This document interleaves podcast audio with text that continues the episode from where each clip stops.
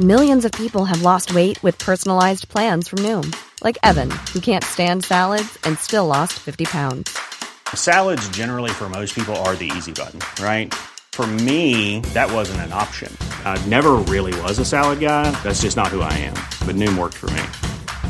Get your personalized plan today at Noom.com.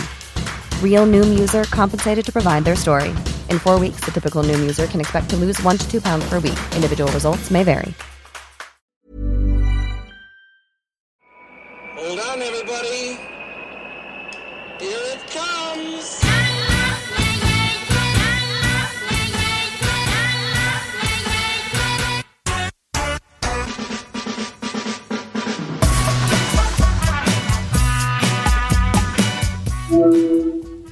Allô, allô Ah, eh bien, Jean-Yves Coupu, bonjour euh, et bienvenue Bonjour, pour cette, euh, cette seconde session. Comment vas-tu alors, avec une semaine de décalage. Eh ben, euh, toujours, euh, toujours bien. Toujours Euh, au top toujours- du game, toujours- toujours au top de ta forme euh, non, non, non, non, Non Je ne considère, euh, je ne considère pas cette saison comme étant une saison où on doit être au top de sa forme. mais, euh, mais je me, je me maintiens. Je me Ouais. garde, je me garde le top de la forme pour, les beaux jours. Ouais, tu, tu, tu gardes ton pic de forme pour, euh, pour le printemps donc. Un petit peu plus tard, mais euh, Ouais. ouais. Même si je suis pas sûr qu'on puisse parler de pic de forme, mais mais j'en suis plus j'en suis plus trop là. Mais euh, mais oui, non là là je je me maintiens, j'essaie Ouais. de ne pas euh, j'essaie de ne pas régresser. Voilà, Ouais. c'est plutôt c'est plutôt ça la dynamique du moment. D'accord. Est-ce que tu, tu fais quand même des sorties en montagne ces temps-ci? Parce que j'ai vu euh, le week-end dernier que tous les tous les gens du bassin du bassin Anséen ont, ont- apparemment ont sorti les skis. Est-ce que tu faisais partie de, de ces gens-là? Alors non, je n'en faisais pas partie pour euh, la, la bonne et simple raison que je ne sors euh, jamais en rando tout seul. Je considère que c'est une, prise de risque qui est trop importante. Euh, même si je connais un petit peu la montagne, euh, euh, la montagne, euh, la montagne d'aujourd'hui, elle est, elle est en fait, euh, elle est en fait nouvelle et complètement imprévisible. Avec cette période de réchauffement climatique qu'on vit, il y a des changements importants euh, sur la fragilité des supports, des roches, du terrain, etc. Et, et on se trouve face à des situations qui ne se sont jamais présentées, même dans l'histoire. Donc, euh, donc, il ne faut pas considérer que l'on puisse connaître ou bien connaître la montagne aujourd'hui parce que parce que elle est elle est en train de changer la montagne Ouais. et donc euh, et donc euh, tout seul euh, non c'est hors de question et j'avais personne donc je suis allé faire du vélo voilà D'accord. Bon, et ben tu sais quoi En là tout à l'heure en préparant mon coup, je suis tombé sur une nouvelle qui m'a sidéré. Hier, donc le 16 décembre, tiens-toi bien, c'était la journée mondiale du théorème de Pythagore. Et c'est un truc qui n'a qui euh, qui change d'année en année, il n'est pas il n'a pas lieu à une à une date précise et euh, récurrente, c'est une sorte de formule euh, bah qui se base sur le théorème. Et, euh, et j'ai trouvé ça assez rigolo quand même. Ça change des, euh, ça change des journées mondiales. Et euh, j'ai trouvé ça assez cocasse. T'as des souvenirs toi de ces, euh, de ces choses-là? Alors Joker Joker parce que Bien. je, je, je suis très très attiré par euh, par euh, la science en général, Ouais. Euh, mais je suis mais je suis littéraire, donc tout ce qui est lié aux mathématiques me je suis je suis plutôt allergique à ce genre de choses. D'accord. Bon, bah alors, dis donc, j'ai réécouté ton donc l'intervention de, de la semaine dernière et j'ai noté quelques trucs que je souhaite que tu précises. Quand tu me dis j'ai fouillé euh, dans mes années professionnelles, dans les années 80, euh, j'étais très méticulé sur mon entraînement et j'ai fouillé du côté de l'athlé et de la natation pour changer le paradigme du cycliste. Et on s'est pas trop étendu là-dessus et j'aimerais savoir est-ce que ça signifie que tu souhait- souhaitais ramener un petit peu de rationalité dans l'entraînement plutôt qu'une accumulation de kilomètres et finalement attendre les courses pour choper du rythme? Qu'est-ce que tu, euh, quel était l'objectif et qu'est-ce que tu en as retiré Et au final, est-ce que ce changement de paradigme a eu lieu ou est-ce que tu es un peu resté sur ta faim? Ça fait quatre questions en une. Bonne chance. euh, on va essayer de les, de les aborder en, en, en une seule réponse. En fait, euh, je, je, considérais à l'époque, parce que donc je, je, faisais des études de professeur d'éducation physique à ce moment-là, euh, et donc euh, avec un accès, euh, un accès aux différentes pratiques des différents sports, mais je considérais euh, que la natation et l'athlétisme étaient des sports dans lesquels euh, l'entraînement était euh, bien mieux maîtrisé, notamment au niveau des, des filières énergétiques, des niveaux d'effort, des zones, etc. Même si on parlait pas de ça à cette époque-là, de la même manière qu'on en parle aujourd'hui, bien plus structuré, bien plus évolué, bien plus professionnalisé mm. que le vélo qui était basé sur euh, un, paradigme qui était extrêmement simple. Euh, combien tu as de bornes, c'est-à-dire le nombre de kilomètres, et puis euh, en gros quel, combien de temps tu as roulé, et ça c'était encore pour les plus évolués d'entre eux. Mais, mais la, la, la, seule et unique question de l'entraînement, et je te parle des années 80, c'était combien tu as de bornes. Donc moi j'ai essayé d'aller au-delà de ça, et j'ai fait cette, j'ai eu cette démarche-là. D'une part parce que ben, j'étais dans un contexte de formation professionnelle qui était euh, qui était le mien à l'époque, c'est-à-dire euh, être professeur d'éducation physique. Et puis en plus, parce que je considérais que j'avais besoin d'aller chercher des choses bien plus euh, structurées, bien plus professionnelles pour me permettre de combler le désavantage physique que je pouvais avoir avec les cadors de l'époque. Euh, et donc, et donc j'en ai retiré beaucoup, beaucoup, beaucoup de bénéfices. Mmh. Et ça m'a permis de combler ces gaps euh, que je pouvais avoir avec euh, avec euh, tous les mecs, tous les cyclistes qui étaient des machines et, et, des gens qui étaient doués d'un point de vue d'un point de vue génétique et, et, avec des capacités donc physiques et physiologiques au-dessus de la norme mais ce qui signifie quand même, enfin c'est c'est pas là je vais pas je vais pas annoncer un scoop, euh, ça veut dire quand même que les capacités ne font pas tout et que un moteur euh, bien exploité vaut mieux qu'un euh, qu'un énorme moteur mal utilisé. Oui, et puis il y a un gouverneur central à tout ça, hein, le fameux central governor en anglais, qui est qui est le cerveau aussi. Et, le, et, le, cerveau qui joue sur euh, différents euh, différents aspects, c'est-à-dire comment tu euh, comment tu vas être curieux pour aller chercher des choses nouvelles, mhm. comment tu vas réfléchir avant d'agir. Et là, c'est tout l'univers de la de la tactique en course, par exemple. Je saute pas ou je cours pas après tout le monde, mais je fais l'effort au bon moment. Mhm. Et puis, il y a là aussi la capacité psychologique à gérer la difficulté ou je dirais même à gérer la facilité. Donc, euh, donc euh, tout ça, ça rentre en ligne de compte et, euh, et comme tu dis, un gros moteur n'est pas n'est pas la seule condition à la performance. Hmm. je vais te faire une confidence. ça va être un scoop et ça, je habituellement les scoops de ce genre-là, je les je les coupe, mais celui-là, je vais le garder parce que j'ai quand même à peu près qu'une chance sur dix que ça se réalise. je suis en train de discuter avec Philippe Lucas pour faire un épisode avec lui et on va parler justement de motivation et une de mes grandes interrogations, c'est comment il évalue le potentiel d'un nageur et l'équilibre entre les capacités physiques et, euh, et le mental qu'il va qu'il va euh, qu'il va déployer. Comment euh, comment il va évaluer ça justement et aller au-delà des, des capacités pures et dures. Donc j'espère vraiment que ça va se faire parce que bah, c'est quand même un personnage euh, quoi qu'on en dise. Euh, et, je pense que ça pourrait être très très intéressant d'avoir euh, d'avoir son point de vue.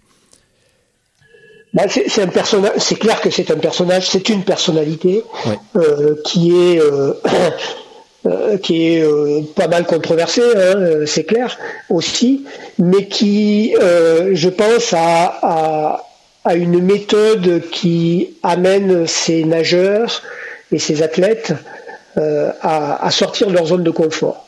Euh, tant que tu es dans ta zone de confort, tu ne te poses pas suffisamment de questions et, euh, et, bon ce que je vais dire c'est un poncif hein, mais mais on a tendance on a tendance à, considérer quand même que les échecs sont nécessaires pour euh, préparer le succès de demain.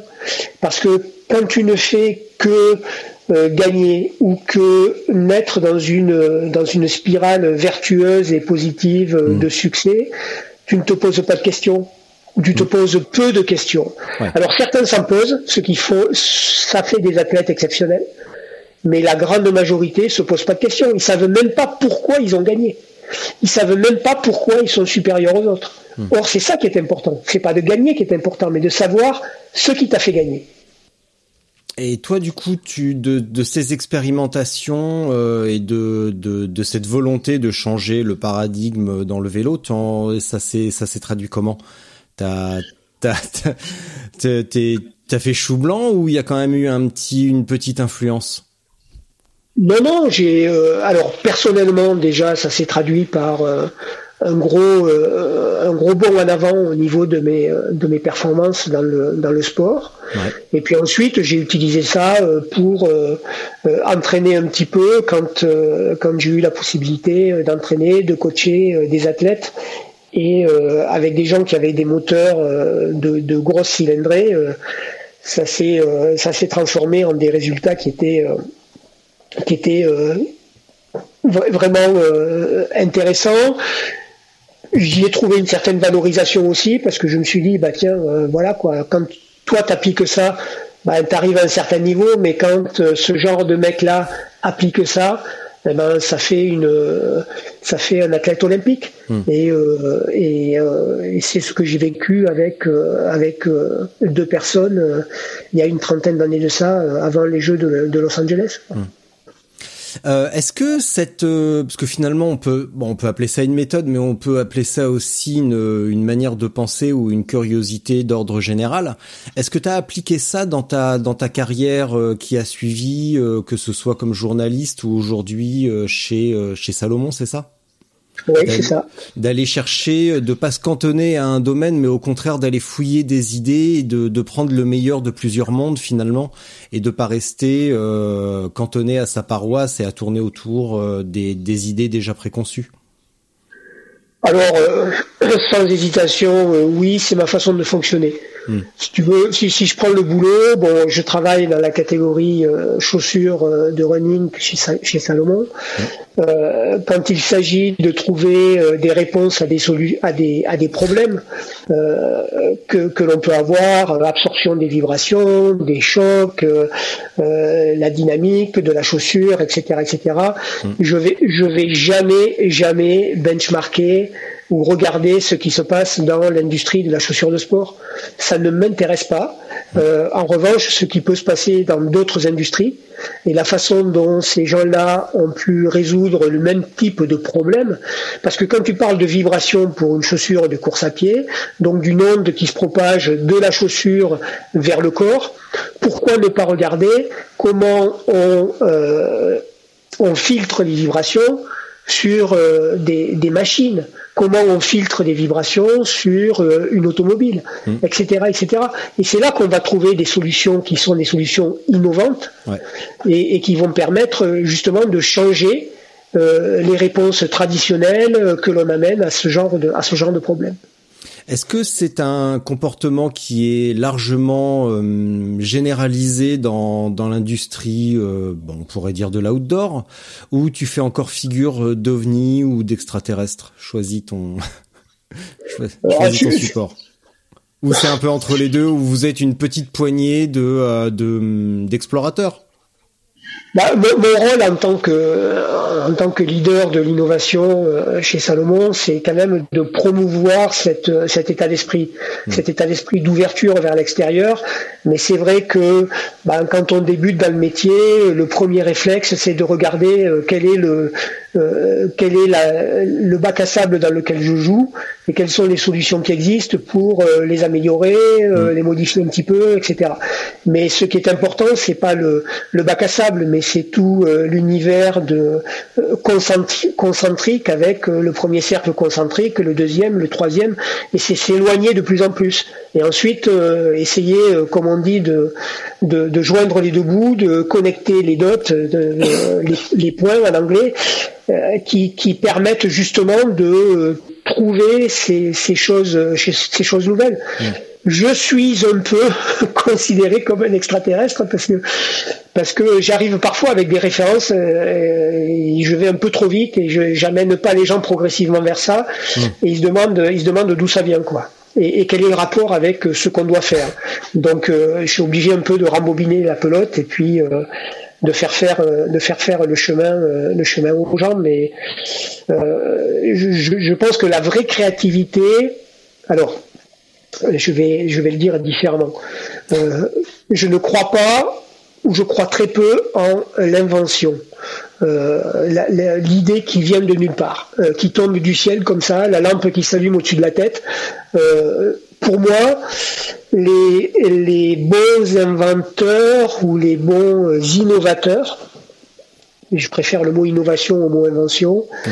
sont des gens qui sont capables d'aller chercher euh, quelque chose quelque part, euh, quelque autre chose autre part, de rassembler les deux et de proposer vraiment une solution nouvelle.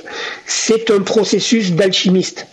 Euh, tu prends des ingrédients qui ont rien à voir l'un avec l'autre, qui peuvent être euh, euh, opposés, contradictoires, et puis en sortir, en sortir une, de, l'or ou, la pierre philosophale. Mmh. c'est ça le vrai, le vrai, le vrai job d'un innovateur ou d'un créateur. Est-ce que c'est un petit peu quand même l'apanage de, de l'expérience avec ta soixantaine d'années euh, est-ce que c'est quand même oui Est-ce que c'est quand même pas justement cette capacité avec le avec le recul, avec les années, les années d'expérience à faire la synthèse de plein de choses, euh, alors que on associe souvent peut-être la par à tort éventuellement la, la jeunesse à la nouveauté, mais la nouveauté n'est pas forcément synonyme d'innovation? Ouais, alors il y, a une, une bonne part d'expérience, mais aussi loin que je puisse remonter, c'était c'était d'abord et avant tout euh, une, façon de faire pour moi. J'ai toujours été curieux euh, et, j'ai toujours euh, cherché à faire les choses différemment parce que je me suis je, me suis toujours dit que si je faisais les choses de la même manière que les autres, je ne pourrais arriver qu'au même résultat. Hmm. et, à tous les niveaux, hein, que ce soit au niveau professionnel, au niveau sportif au niveau euh, artistique, et loin de moi l'idée de penser que je suis un artiste, parce que c'est pas du tout le cas, mais, mais, euh, mais faire les choses différemment, pour moi, était une opportunité de franchir des caps et de me différencier euh, par rapport aux autres. Donc ça, ça, a toujours été quand même là, quelque part dans ma tête. Et après tout ça, c'est un petit peu structuré, accéléré, amélioré avec l'expérience, bien sûr, tu as raison. Mmh. Ok. Euh, dans l'épisode précédent, parce qu'ils vont être coupés en deux, tu me disais qu'on on doit pas sortir à vélo euh, sans un objectif en tête. Mais euh, est-ce que tu peux préciser un petit peu ça? Est-ce que ça veut dire que l'objectif ne, ne, peut pas être simplement sortir pour prendre du plaisir et aller se marrer avec les potes? Ou est-ce qu'il faut vraiment avoir un, un contenu de séance super précis, super détaillé, ou est-ce que cet objectif peut ne pas juste être, euh, bah tiens, je vais faire du vélo parce que j'aime ça? Alors c'est une, une bonne question et excuse-moi si j'ai parlé d'objectif parce qu'en fait dans ma tête c'est plutôt l'intention. Alors tu euh, avais dit le, tu avais effectivement là c'est moi qui m'excuse, ça peut durer longtemps comme ça. Euh, tu avais parlé d'intention. Alors voilà, l'intention, l'objectif est quelque chose qui est en général mesurable.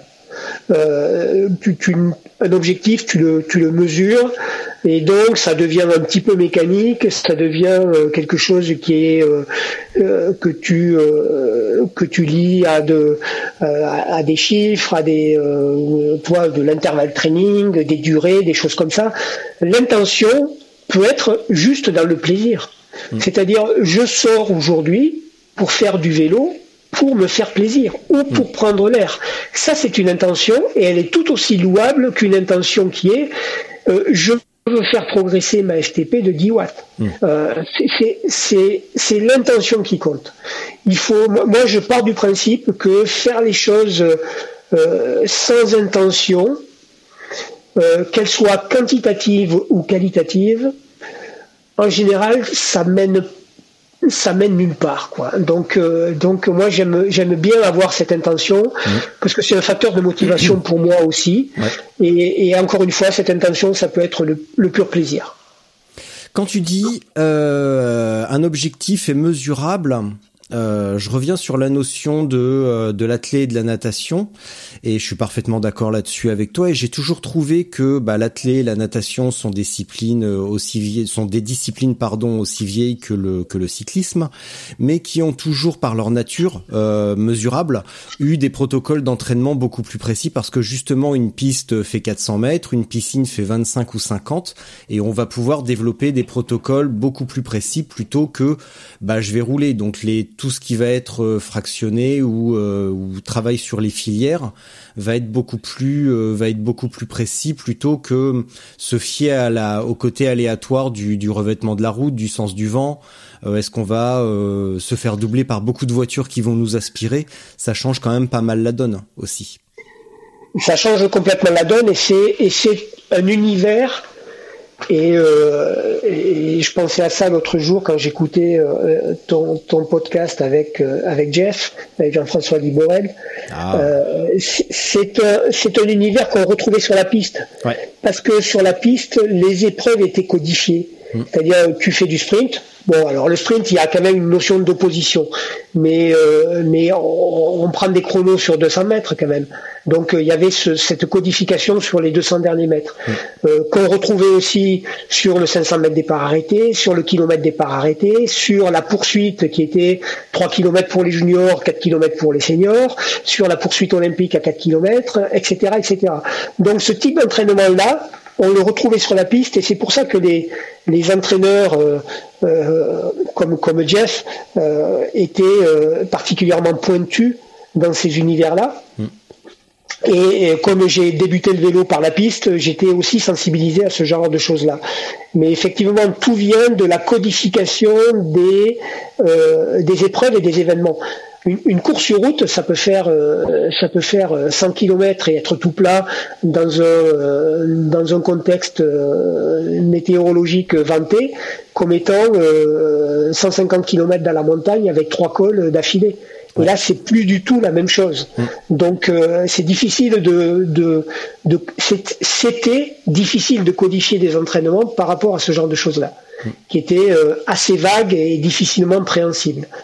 Aujourd'hui, ça a changé et, je pense que le sport vélo est, extrêmement codifié et c'est euh, c'est beaucoup professionnalisé de ce point de vue-là.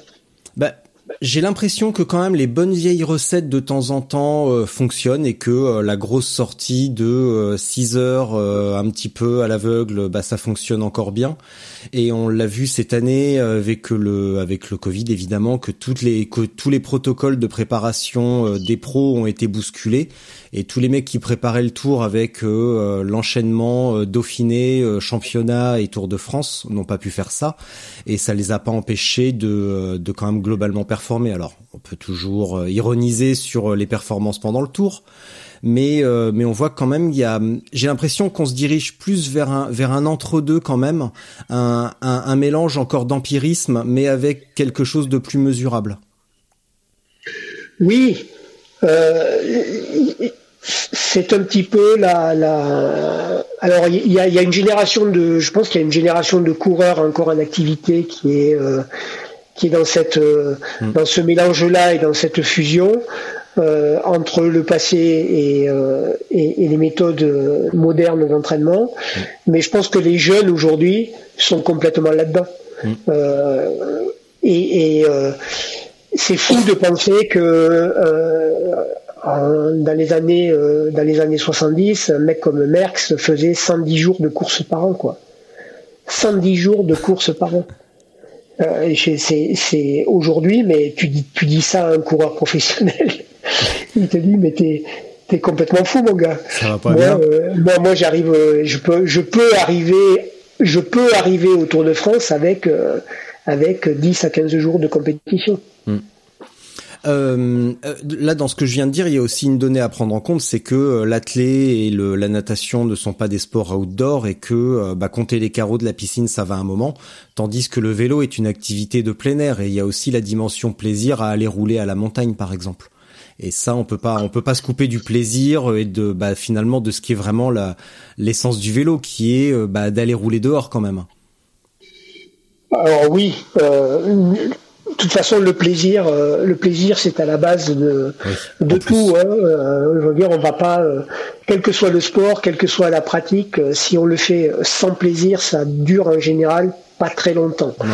Donc euh, le plaisir, il est partout. Le plaisir, il peut être aussi dans la souffrance. Hein, euh, euh, le fait de se dire, ben, j'en ai bien chié pour arriver là-haut, ben ça peut être un certain plaisir également pour certaines personnes. Hein. on a tous une satisfaction. Ouais. Ouais, ouais, on a tous des facteurs de, de satisfaction et de motivation qui peuvent mm. être qui peuvent être différents et tous sont respectables. Bien sûr. Donc, mais le plaisir est le plaisir est à la base à la base du sport, du métier, de, de, de la vie, quoi. Il faut quand même, il faut quand même commencer par aimer ça, hein, parce que c'est beaucoup trop dur pour ne pas aimer, quand même. Ouais. Ouais, quand même.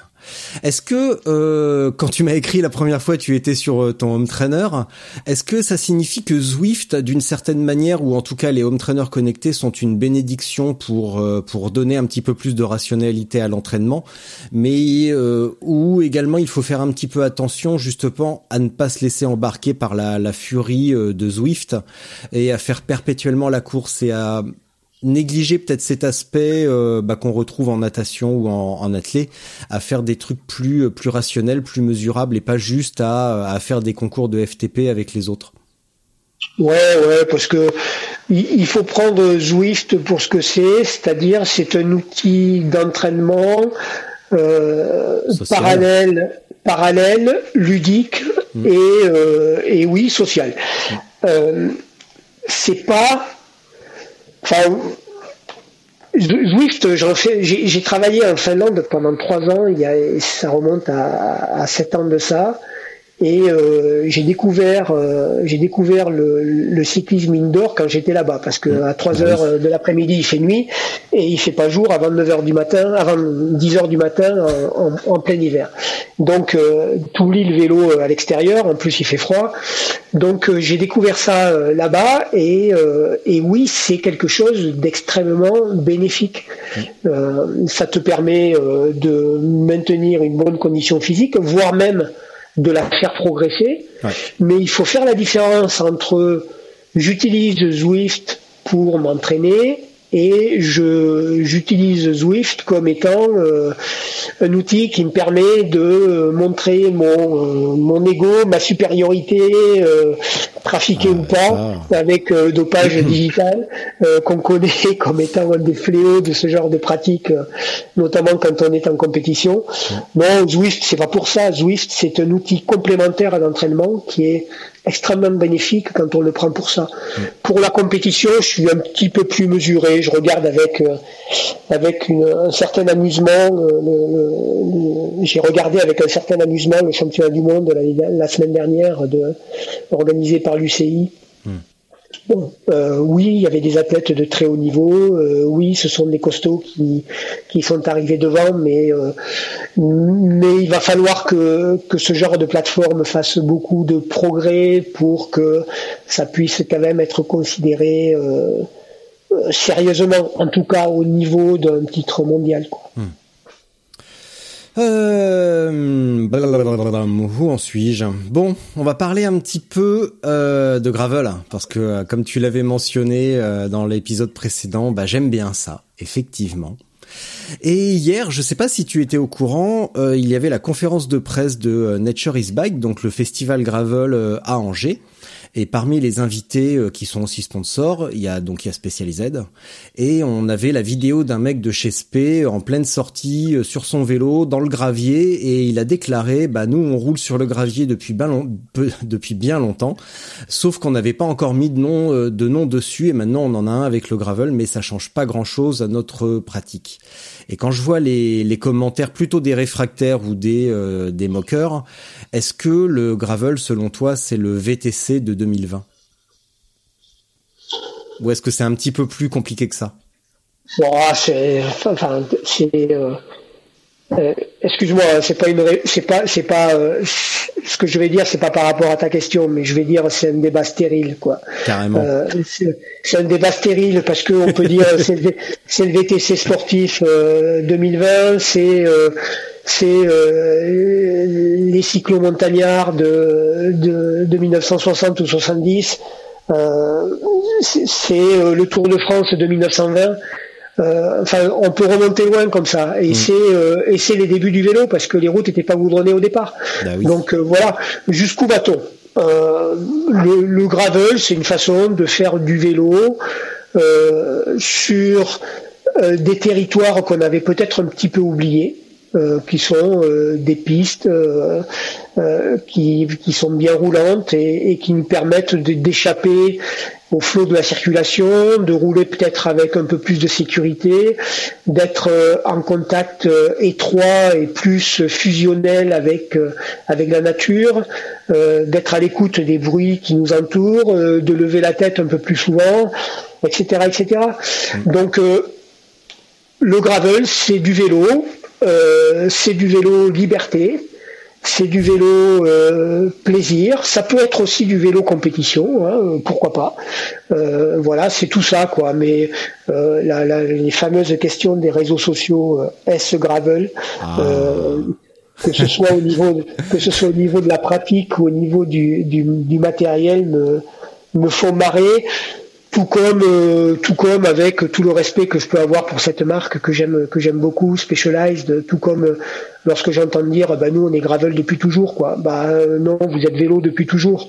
Et Mike Signard c'est un gars qui est qui est un passionné un amoureux du vélo sous toutes ses formes et et, comme ça peut être le cas dans dans beaucoup d'autres marques. Mm. voilà.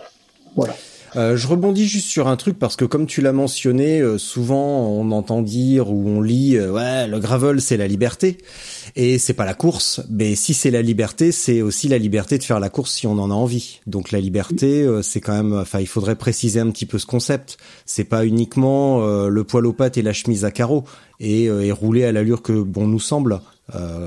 c'est la, la liberté de faire ce qu'on veut, course ou pas course. Et, euh, et quand tu dis les pistes, euh, la grosse différence, euh, c'est que, avec par exemple les États-Unis notamment, c'est qu'en France, on n'a pas beaucoup de pistes et ou en tout cas pas sur des distances aussi aussi importantes. Et là où ça coince un petit peu, c'est qu'on va avoir une une ressemblance parfois dans les territoires que l'on va que l'on va rouler avec du VTT. Euh, la petite peut-être qu'aussi c'est aussi aller plus vite et plus loin qu'avec un VTT. Euh, pour euh, reprendre des chemins euh, bah, roulants justement avec un VTT c'est pénible c'est pas très très intéressant alors qu'avec un gravel justement on va beaucoup plus loin et beaucoup plus vite alors, il y, a le plus loin, il y a le plus vite, et il y a le différent aussi au niveau des mm. sensations. Oh là oui, oui, oui. Donc, il y a tout ça qui fait que à un moment, ben, on peut se dire, tu, vois, moi j'avais j'ai l'habitude de dire dans le boulot de, montrer des photos, euh, des photos de, chemin aux gens. Euh, et en leur disant, ben voilà, vous avez un chemin là, mais sachez que sur ce chemin, eh ben, on peut euh, y être avec des motivations différentes. On peut y être avec des copains, en discutant et en se marrant. Et là, la motivation, c'est de socialiser en pleine nature. Euh, on peut y être pour euh, aller promener euh, son chien tout seul. on peut y être avec avec un dossard sur le ventre et faire une compétition. Le terrain n'est pas la pratique. Hmm. Donc un terrain, eh ben, euh, qu'on le, qu'on le mette à la disposition de quelqu'un qui a un vélo avec un, guidon de vélo de course et puis euh, des pneus de, de 25 ou 28 euh, et, qu'il ait envie d'y aller, pourquoi il pourrait pas y aller? S'il a envie d'y aller avec un dossard sur le dos, pourquoi il ne pourrait pas faire ça? S'il a envie d'y aller avec un guidon droit et des pneus de 2 pouces ou 2 pouces 5 de, de, de largeur, pourquoi pas mm. Mais laissons faire les gens. Laissons faire les gens. Il n'y a pas de. pourquoi être avoir cet état d'esprit de ségrégation et de, de communautarisme euh, lié au matériel que l'on peut utiliser euh, ça, ça, me dépasse un peu. Je suis un peu, je suis un peu perturbé par ce genre d'attitude et de choses. Quoi. Bah, tu sais, enfin, je vais pas te l'apprendre, mais en plus, tu es un petit peu plus âgé que moi. Euh, tu connu des courants musicaux euh, majeurs. Et tu sais bien qu'on retrouve ces réflexions-là dans plein de domaines, que ce soit en littérature, en musique. Et il y a toujours euh, les fanatiques des premières heures qui pensent que euh, bah, le jazz euh, est mort dans les années 30, qu'il est qu'il a revécu dans les années 60, et qu'aujourd'hui c'est autre chose. Pareil pour plein plein d'autres genres. Il y a, moi je, je suis pas très très fort en littérature, ça doit s'entendre, mais je suppose qu'on retrouve qu'on retrouve le, des exemples partout, et on retrouve toujours des je sais pas comment le dire correctement, mais euh, des, des gens qui essayent de s'accrocher à des à une sorte de mythologie de ce que ça de ce qu'a été, de ce que ça a été, de ce que ça devrait rester. Euh, et euh, puis aussi de, de ce qu'ils ont envie que ce soit en n'acceptant pas que des gens puissent faire différemment ou penser différemment. Il y a une expression qui est, qui est extrêmement, extrêmement dangereuse, c'est la notion de point de vue. Euh, on regarde beaucoup trop les choses à partir de soi. C'est bah ce qu'exprime euh, la notion de point de vue. Euh, il, faut, il faut de temps en temps, ou tout le temps, je dirais, et c'est un réflexe que l'on devrait s'obliger à, avoir, ça nécessite un, cheminement à faire, hein, mais se mettre dans les pieds, dans la peau des autres. Et là, on commence à comprendre que oui, il peut y avoir une façon différente de regarder les choses. Hmm. Il peut y avoir une façon différente de vivre les choses. Il peut y avoir des motivations différentes. Et, ça, c'est quand même vachement important et ça éviterait un petit peu cette, excuse-moi l'expression, mais cet ayatolisme, si tu veux, et, cette radicalisation parfois de, de commentaires euh, et de et de euh, que les réseaux sociaux expriment très très bien par ailleurs. Bah, Qu'est-ce qu'on disait euh, en début euh, de quand on a commencé à discuter la semaine dernière, cette opposition entre opinion et fait. Euh, et puis là, on le voit, il y a une, enfin, tu l'as très bien dit, il y a une radicalisation du débat. Euh, quel que soit le sujet, on peut plus discuter avec. il y a plus de discussion, il y a plus d'argumentation. C'est tout de suite. si t'es pas d'accord avec moi, t'es un connard. Donc c'est un petit peu, quel que soit le domaine c'est un petit peu triste et c'est encore plus triste quand ça vient sur des sujets aussi futiles que du vélo ou aller rouler dans les chemins. Parce que là, c'est c'est du pipeau quoi. Ça comparé aux enjeux auxquels on fait face dans le monde euh, actuellement, euh, le vélo, euh, enfin, c'est ça reste quand même que ça, ça n'a aucune importance. Il faut quand même se détendre. Oui, complètement. C'est voilà, oui, comme je te disais, c'est, ça me paraît, ça me paraît complètement stérile tout ça. Euh, comme, euh, toutes les réflexions qui, qui, peuvent tourner autour de ça, du type c'est du marketing, euh, c'est pour faire du pognon. Alors oui, bah, c'est pour faire, oui, c'est pour faire, oui, oui c'est pour faire du business, oui, c'est pour vendre des vélos. Bah oui, oui mais, mais personne n'oblige à les acheter déjà, d'une part, et si on a envie d'aller faire du vélo sur les chemins avec avec son vélo qui a qui a 10 ans, 15 ans, 5 ans ou 3 ans, peu importe, mm. allez-y putain, allez sur les chemins allez euh, vous faire plaisir et, faites ce euh, que vous avez envie de faire. Le message, il est là, quoi. Mm. Faites ce que vous avez envie de faire avec ce que vous avez à votre disposition. Mm. Moi, j'aime bien ton, j'aime bien ton, ton chapitre sur euh, mettre un premier pied ou un premier orteil dans l'univers de l'autre pour pour commencer à comprendre un petit peu ce qui se passe de l'autre côté et pour illustrer ça, je prendrais l'exemple de la de l'opposition entre les chasseurs et les cyclistes. Et euh, même si je suis pas du tout pro chasseur, que j'ai euh, que je comprends pas cette, euh, enfin ça me touche pas du tout, j'ai quand même du mal à les à les condamner en masse et à les voir comme une bande d'alcooliques, alors que nous voient certainement comme une bande de drogués. Et et, et, au contraire, je trouve que ton, ton, ton concept, mettre un, un premier orteil dans l'univers de l'autre pour le comprendre, pour comprendre ses contraintes et comprendre euh, son mode de réflexion est, euh, est très très intéressant. Bah, je pense que c'est la, c'est la, c'est la condition sine qua non à une, une vie harmonieuse en collectivité, quoi. Mm. C'est-à-dire qu'à un moment, euh, le monde ne tourne pas autour de, de moi, euh, je ne suis pas euh, la référence absolue et il y a bien d'autres personnes, il y a bien d'autres groupes, il y a bien d'autres euh, d'autres peuples et d'autres cultures. Donc il faut il faut respecter tout ça mm. et puis trouver le moyen de, de, de s'entendre. Ouais.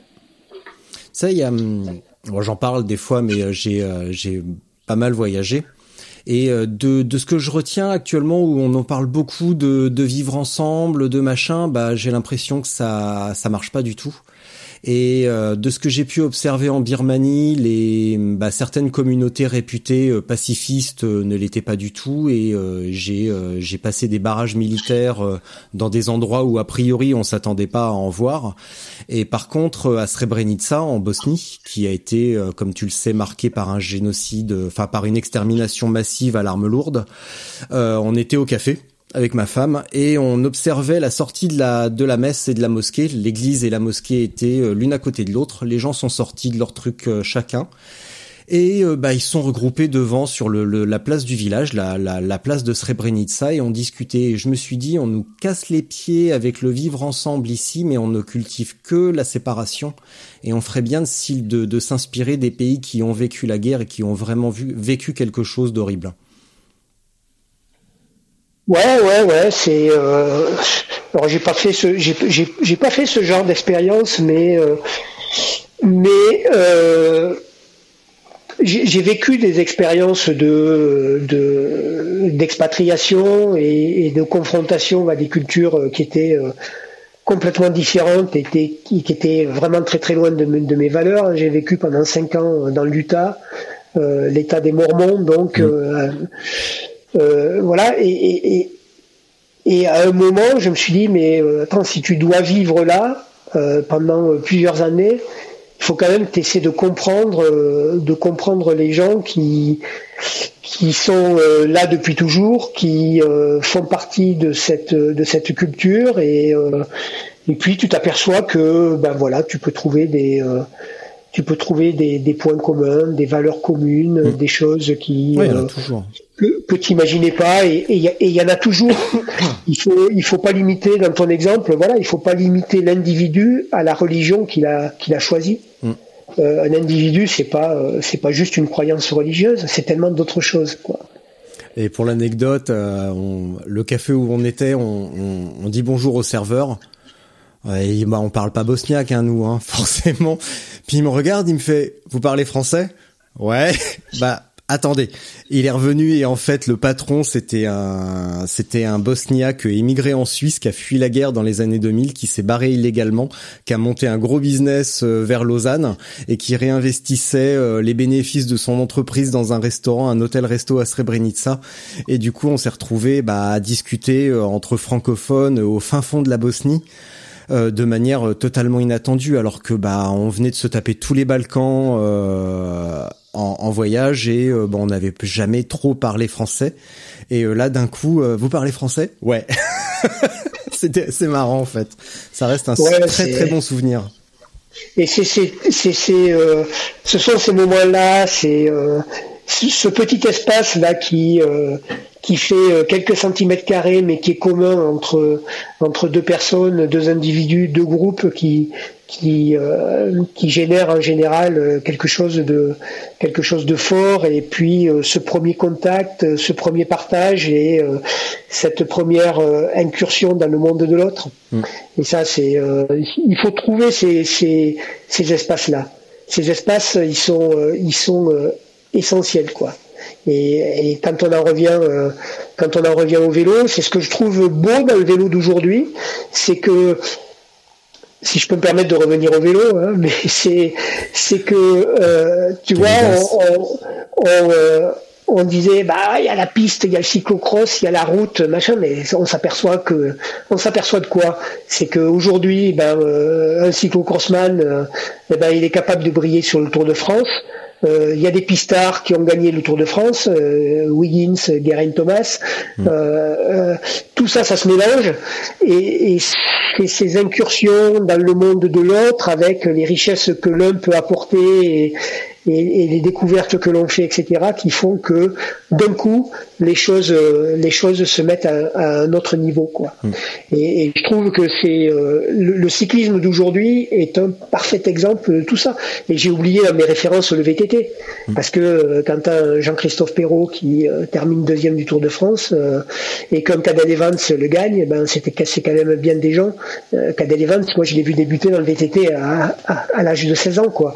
Donc voilà, c'est euh, ce melting pot de culture, de pratiques, de, de, croyances, de, qui, est, qui fait toute la richesse en général de, euh, de quelque chose. Ah bah, je suis sûr que Clément Venturini, s'il m'écoute, apprécierait que, que AG2R le laisse un petit peu courir en cyclocross de temps en temps, plutôt que de simplement le laisser faire les championnats de France. Ben, euh, aujourd'hui, aujourd'hui, ben, aujourd'hui, il y en a quelques-uns qui nous prouvent quand même. Ah bah oui, mais justement, c'est quand même bien dramatique qu'un mec comme Venturini soit pas autorisé à exprimer pleinement son potentiel en cross et euh, soit cantonné à la route euh, par son équipe, alors qu'on a vu que ben Van Der Poel, Van Aert, Julien et d'autres sont sont très bons et, d'autres bien avant lui parce que Zdenek Stibar, c'est quand même un, enfin ça a été un pionnier en la matière aussi, donc. Bon, dis donc, euh, et j'aimerais souligner ton audace parce que, euh, bah oui, on va revenir au vélo, donc, euh, incroyable. j'ai une dernière provocation pour toi. Ça, considérant ton passé de vététiste et de journaliste, j'aimerais savoir de quel œil, et j'en profite pour adresser un clin d'œil à tous les ayatollahs des groupes Facebook. Qu'est-ce que tu penses de l'arrivée des gravels tout suspendus type Niner ou C'est génial, c'est génial, c'est, euh, eh ben, bah, euh, bah, pourquoi pas? Pourquoi pas? mais, évidemment, pourquoi pas? quand, les mecs disent, quand les mecs disent pourquoi, moi je réponds pourquoi pas. Euh, c'est, mais pourquoi faudrait-il aller sur des chemins avec un vélo qui a un, qui a un guidon de vélo de, de route? Pourquoi faudrait-il y aller avec un vélo entièrement rigide? Hmm. Qu'est-ce qui justifie cette règle? Si on veut éditer ça en règle. Mais rien, quoi. À part l'opinion. Euh, j'ai été euh, quand euh, quand j'ai quand j'ai acheté mon premier gravel, véritable gravel, il y a quatre ans de ça j'ai monté une fourche. La première chose que j'ai fait, c'est monter une fourche Lauf dessus. Oh, Parce que je trouvais le concept intéressant. Euh, alors certes, euh, pas très esthétique, euh, si on suit les canons de beauté du vélo, mais, mais intéressant. Et je me suis régalé avec. Je roule souvent sur les chemins gravel de, de la Catalogne. et mmh. c'est parfaitement adapté très, très à ce genre, la Catalogne. à ce genre de terrain, quoi. C'est, et je me suis régalé je me suis régalé. Hmm. Et, et alors pourquoi pas? Pourquoi pas? Pourquoi on ferait, on, mettrait pas des suspensions sur des vélos gravel pour prendre plus de plaisir sur les chemins, quitte peut-être, et quand je dis bien peut-être, à en prendre un peu moins sur la route? Parce que celui qui en prendra un peu moins sur la route, en général, c'est déjà quelqu'un qui est euh, qui a des gros watts et qui va sentir qu'il va perdre quelque chose sur la route. Mais pour quelqu'un qui euh, veut faire du vélo plaisir, il verra même pas de différence sur la route avec un vélo mm. de route euh, traditionnel.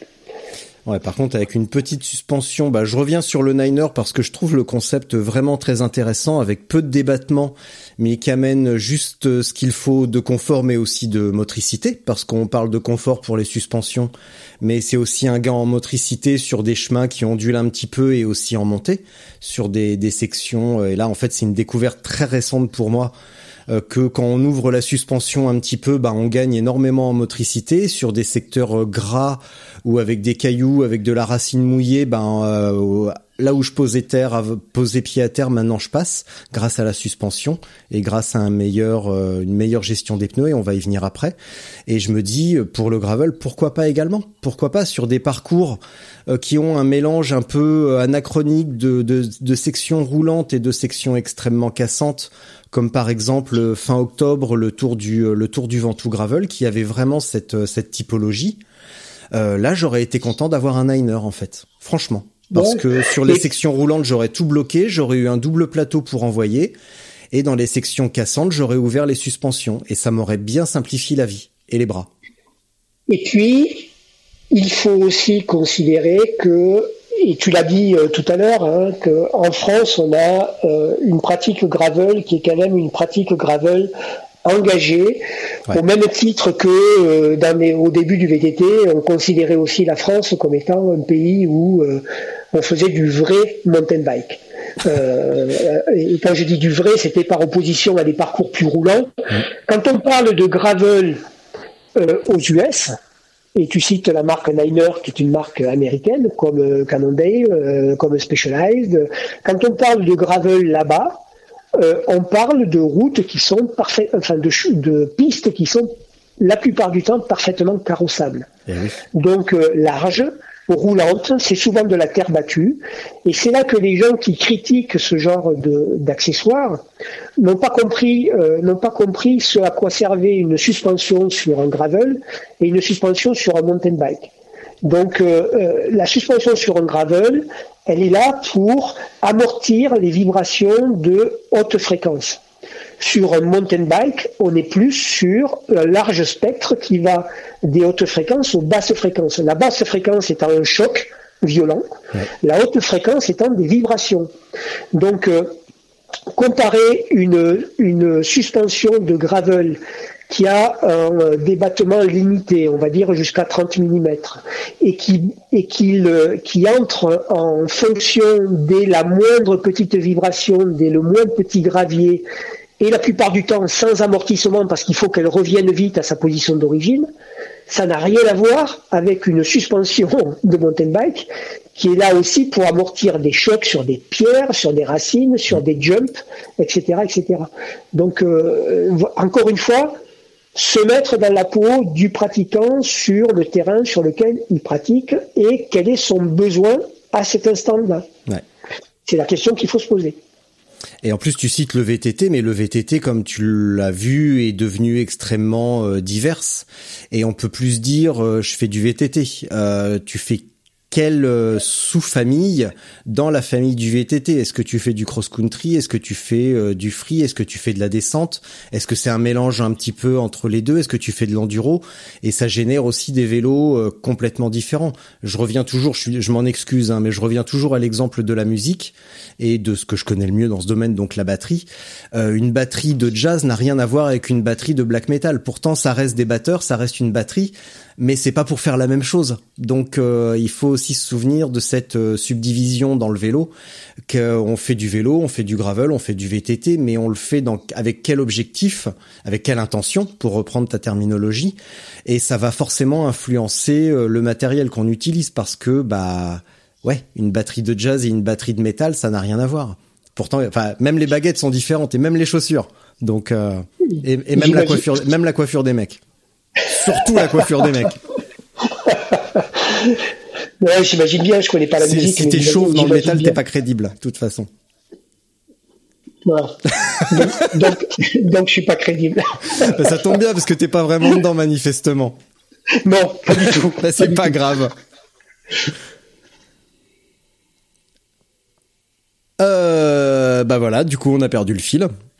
Euh, maintenant, on va parler un petit peu de pneus. Est-ce que euh, tu aurais une vision un petit peu large bah, des différents types de pneus, de leur évolution, euh, de l'incorporation de la technologie tubeless, parce que d'après mes dernières données, 30% des pratiquants gravel sont encore en, en chambre à air, et ça j'aimerais bien comprendre leur réticence. Euh, c'est pas une critique, c'est juste une observation et je respecte leur choix, mais j'aimerais juste comprendre, juste en tout cas savoir. Est-ce que tu peux me faire un petit panorama des euh, plutôt sur le gravel des différents types de pneus, de leur euh, utilisation et du éventuellement du croisement de types de pneus avant arrière et même très éventuellement de type de marque et comment la pression va influencer le roulage et comment on trouve la bonne pression selon le terrain et le gars qui est sur le vélo? Ça fait 12 questions en une. Ah, putain, ça fait... Je fais monter les enchères à chaque truc. Non, mais les pneus, c'est les, pneus, c'est mon dada. Je, je le savais pas, donc j'ai beaucoup de chance. Ouais, bah écoute, euh, j'adore, euh, j'adore tout ce qui est lié aux pneumatiques et je pense que ça va être le, le, le, le prochain gros truc alors on peut sentir que ça, que ça commence à l'être, hein, mais sur la route, ça va être le prochain gros truc, le pneumatique. Donc euh, voilà. En ce qui concerne le gravel, bon, t'as pas, euh, t'as pas un choix encore plus, enfin aussi étendu que sur la route, puisque t'as pas, euh, t'as pas forcément le boyau, mais mais t'as le choix entre tubeless ou chambre. Mm. Et ensuite, je dirais que tu as aussi un autre choix qui est lié au profil et à la structure du, et à la structure du pneu, sa géométrie. Euh, quand je dis sa géométrie, c'est euh, crampon ou slick, par exemple. Mm. Euh, quand je parle de dimension, ben ça va du pneu de, de 28, j'en connais même qui font du gravel avec du 25, jusqu'au pneu de 2 pouces 2, 2 pouces 5, voire plus, s'il y en a qui considèrent que un Monster Cross c'est un, un gravel donc on peut trouver des pneus encore plus, euh, plus larges que ça. Euh, je dirais que le choix entre, euh, entre chambre et tubeless, moi je le fais surtout en fonction du terrain. Si je sais que je vais rouler sur un, sur un terrain où je risque de rencontrer des épineux, des choses comme ça, là je me pose même pas de questions, c'est tubeless. Si je suis sur un terrain euh, caillouteux comme ceux que je retrouve en, Catalogne avec des, euh, des, pierres qui sont euh, quand même toujours un peu présentes sur, le, sur, la piste, sur le chemin. pareil, tubeless. Alors pourquoi? Dans le premier cas, les épines, parce que je sais que dans 100% des cas, je vais même pas me rendre compte que j'ai crevé parce que le liquide préventif va boucher le trou de l'épine et, et donc euh, j'ai zéro problème, je continue, je m'arrête pas, j'ai pas à réparer, etc. Et puis dans le deuxième cas, parce que quand je roule sur les cailloux, le principal risque de crevaison, c'est la crevaison par pincement. Mmh. C'est-à-dire que j'aime bien rouler avec des pressions relativement basses parce que je n'aime pas avoir des pneus trop structurés, c'est-à-dire des pneus de type euh, mountain bike avec des crampons. Je préfère des, euh, euh, des, structurations beaucoup plus slick. Ça, m'arrive très souvent de rouler avec, avec des pneus complètement slick en, gravel. Mais en revanche, je compense le côté manque d'accroche du slick avec des pressions plus basses qui me permettent donc d'augmenter ma, ma surface de contact avec le terrain et donc euh, d'avoir euh, d'avoir un peu plus de un peu plus de traction, un peu plus d'accroche euh, avec les limites qui peuvent être celles des pierres mouillées par exemple où là bon t'as plus d'accroche du tout. Mais donc sur ce type de terrain là épineux donc forêt, tu vois, avec des petits chemins pas trop bien dégagés, et puis caillouteux, tu blesses. Sur des chemins gravillonné classique, la chambre à air peut très bien faire l'affaire et sauvera, la, sauvera, la vie de, sauvera la vie de ceux qui n'ont pas euh, envie à un moment de mettre les mains dans le, dans le liquide préventif euh, parce que euh, ils ont déchiré leurs pneus et que et qu'ils en sont foutus partout. alors bon, ça c'est c'est vraiment l'inconvénient du tubeless, c'est que quand tu es malgré tout obligé de réparer avec un tubeless. Ça arrive relativement rarement, mais quand tu es obligé de le faire, ben, tu peux être sûr que tu te pourris, euh, tu pourris tes fringues, tu pourris tes mains, tu euh, as ce truc-là euh, blanc visqueux, collant partout, et que c'est et que c'est galère même de mettre une chambre à air là-dedans pour pour ensuite pouvoir rentrer à la maison, quoi. Mais mmh. Mais il y a quand même il y a quand même l'alternative des mèches, hein, parce qu'il y a la, il y a la déchirure. La déchirure, elle est qui justifie la air, elle est à partir de 5 mm, on pourrait dire, et selon l'endroit où elle est, euh, où la déchirure est, faite, euh, si c'est vraiment sur la tringle, ça va être un petit peu plus difficile pour pour mêcher, mais si c'est euh, 2-3 mm sur le vraiment sur la carcasse, il n'y a pas besoin de, de tout démonter et de mettre une, une air quand même. Ouais, la mèche est, effectivement euh, une bonne bouée de, sauvetage en cas de, en cas de grosse galère. Ouais. Mm. Euh, et, ça, fonctionne. et ça prend deux minutes à faire en plus. Ah ben, ça prend rien du tout. Ouais. Et mm. puis c'est super facile. Tout le monde peut, est capable de, de, de réparer avec une mèche. Quoi. Mm. Même quand euh, c'est beaucoup plus facile de réparer avec une mèche que de changer une chambre à air. Carrément. Carrément. Ça c'est clair. Bon voilà donc euh, moi je suis euh, je, alors il y a, y a des il y a des écoles il y a des églises je dirais il y a des pros chambre à air euh, et, et anti tubeless et puis vice versa. Moi, j'utilise les deux avec euh, le même le même bonheur. Euh, il suffit juste de savoir faire le le choix qui correspond au terrain, euh, le choix le plus adapté par rapport au terrain sur lequel tu roules, quoi. Voilà. Mais euh, mais je veux dire, quelqu'un qui roule en Bretagne euh, va pas forcément avoir les euh, va pas forcément devoir faire le même choix que quelqu'un qui roule dans le sud-est, dans l'Estérel, euh, par exemple.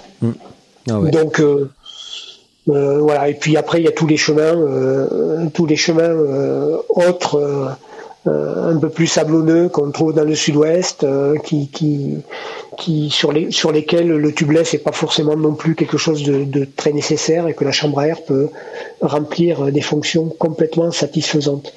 Ce qui est important, c'est c'est de privilégier la souplesse du pneu. C'est-à-dire que euh, que ce soit avec une chambre à air ou avec euh, un montage de type tubeless, il faut faire en sorte de pouvoir rouler sans risque avec les pressions les plus basses possibles. Parce que c'est ce qui va amener du confort, c'est ce qui va amener de l'adhérence euh, à monter d'un point de vue de la, de la traction, Ouais. mais aussi euh, en virage. Donc il faut que le pneu puisse se déformer sans euh, lâcher d'un coup, par exemple. Tu vois, un pneu qui va être rigide, en courbe, sur un terrain euh, fuyant, va tenir, va tenir, et puis il va lâcher d'un coup. Un pneu qui est plus souple va se déformer et va te permettre de conserver cette adhérence pendant tout le virage. Alors jusqu'à une certaine limite, mais ça c'est c'est vraiment important et, et c'est un commentaire qui est tout aussi valide pour la route. Euh, les gens en général surgonflent bien trop Ouais. leur euh, pneumatique. Ouais. Alors il faut faire des essais, des erreurs, hein, parce qu'au bout, au bout d'un moment, à force, à force de, de baisser les pressions, ben, on arrive à trouver la limite et puis à, à gonfler, à, à pincer et à crever. Euh, mais il faut, s- il faut essayer d'aller, d'aller chercher cet équilibre entre euh, je, je- j'ai suffisamment de pression pour ne pas euh, risquer la crevaison, le pincement, et en même temps, j'en ai pas trop pour euh, apporter le confort et l'adhérence qui vont faire tout mon plaisir quand je suis euh, notamment sur, euh, sur- en dehors de la route. Euh, ça veut dire que tu es euh, sur la route précisément. Tu es, euh, tu es chambre ou tu blesses? Alors je suis les deux, je suis les deux euh, parce que je suis pas encore, euh, je suis pas encore complètement convaincu par le tubeless, notamment dans le type de pratique que je fais aujourd'hui, c'est-à-dire euh, je, je fais des ultras, donc euh, tu dans les ultras tu roules de nuit et t'as pas envie avec un tubeless que d'avoir un pépin en pleine nuit quoi. Quand tu es fatigué, que tu euh, que tu euh, Ouais. que tu dois réparer avec avec tout ce que je t'ai décrit auparavant, le liquide, etc. C'est euh, c'est beaucoup plus simple de changer une chambre. Déjà, c'est pas marrant de changer une chambre en pleine nuit dans le froid et avec la fatigue. Donc, euh, c'est pas la peine de se rajouter des contraintes supplémentaires. Mais et, ça m'est déjà arrivé, euh, tu vois, euh, au fin fond de l'Italie euh, l'année dernière pendant la pendant la BTR euh, à 2 heures du matin de de, de crever euh, et, et d'être comme un con à essayer d'enlever d'enlever mon pneu qui voulait pas se déclipser. Enfin, avec la fatigue, c'est c'est des trucs que t'as pas envie de vivre, quoi. Ouais. Est-ce que tu peux me parler euh, un petit peu plus de combinaison de, de profils euh, avant et arrière? On voit par exemple qu'en en cross-country, beaucoup euh, mettent un profil différent à avant et à l'arrière. Est-ce que tu peux développer un petit peu cette, euh, ce concept et, euh, et la finalité derrière tout ça? Alors, pas trop. Je te dirais que j'ai quitté le, le monde du VTT il y a, il y a, Eh ben voilà. Il y, a, il y a un peu, il y a, il y a quelques temps. Euh, en, en VTT, je le comprends complètement. En, en gravel, honnêtement, je pense que c'est pas nécessaire.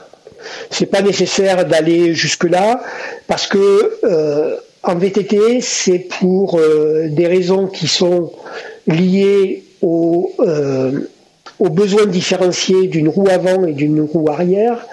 La roue avant va être euh, la roue euh, directionnelle euh, celle qui est importante euh, notamment en courbe pour garder la bonne la bonne accroche, le bon la bonne adhérence, pardon, pas la bonne accroche, alors que la roue arrière va être la roue de la traction. Un vélo, c'est une propulsion. C'est une c'est comme une, une voiture à, à propulsion à propulsion. Donc toute la puissance passe par la roue arrière et donc là on va privilégier la traction. C'est pas très grave si on a un petit peu de dérive sur la roue arrière en VTT. Tout ça en gravel ça a relativement peu d'importance parce que le gravel doit être aussi capable de rouler sur la route. Donc euh, ça, poserait trop de problèmes de euh, rendement et d'efficacité et de plaisir même sur la route si on commençait à différencier les pneus pour privilégier plus d'adhérence en courbe sur l'avant et plus de traction sur l'arrière. Donc euh, mmh. je pense qu'en gravel, le, le train de pneus différenciés ne se justifie pas. Bah, comme tu disais tout à l'heure, ça dépend aussi, alors pas forcément de la pratique au quotidien, mais plutôt euh, sur un, un, moment ponctuel d'une épreuve où on va se dire, euh, bah justement, j'ai peut-être besoin plus de confort à l'avant, mettre un petit peu plus large à l'avant et euh, un petit peu moins à l'arrière, et avoir plus de crampons si ça à l'avant, si ça si ça le justifie. En ce moment, j'ai un j'ai un pneu vraiment roulant à l'arrière avec peu de crampons euh, et un et un beaucoup plus cramponné à l'avant et pas c'est pas par euh, par fantaisie ou par euh, par élégance, c'est parce que j'ai plus que ça à la maison et j'ai pas envie d'en racheter. Et, et c'est vrai que le, le, pneu avant, je sens qu'il colle un petit peu quand même. Et sur les passages de route qui sont très rares, parce que j'en fais très peu finalement proportionnellement, je sens que ça, je sens que ça colle un petit peu. Mais par contre, le côté je glisse dans les montées avec mon pneu à l'arrière, ça me gêne moins et au contraire je le prends comme un bon exercice où je vais aller chercher vraiment de la de l'accroche et je vais vraiment bien observer le terrain pour euh, pour aller pour pour essayer de me dire bah tiens euh, où est-ce que je vais pouvoir aller choper euh, un petit peu d'accroche avec avec ce type de pneu et puis aussi travailler le, le positionnement sur le vélo pour pour répartir le poids et pas pas décrocher à un moment donné ce que je faisais jusqu'à très récemment en VTT que j'ai découvert et qui a changé, euh, qui a changé aussi beaucoup de choses. Ouais, et puis t'as, as, pour tous ceux qui font, euh, qui font euh, ou qui, qui, adoptent une, une suspension avant en gravel par exemple aussi, ils peuvent se permettre d'avoir peut-être un, un, pneumatique un peu plus, un peu plus étroit, un peu plus gonflé, parce que justement ils obtiennent cette adhérence. Bah euh, grâce à la suspension. Tu vois, on peut, on peut aussi. Euh, après, il faut adapter.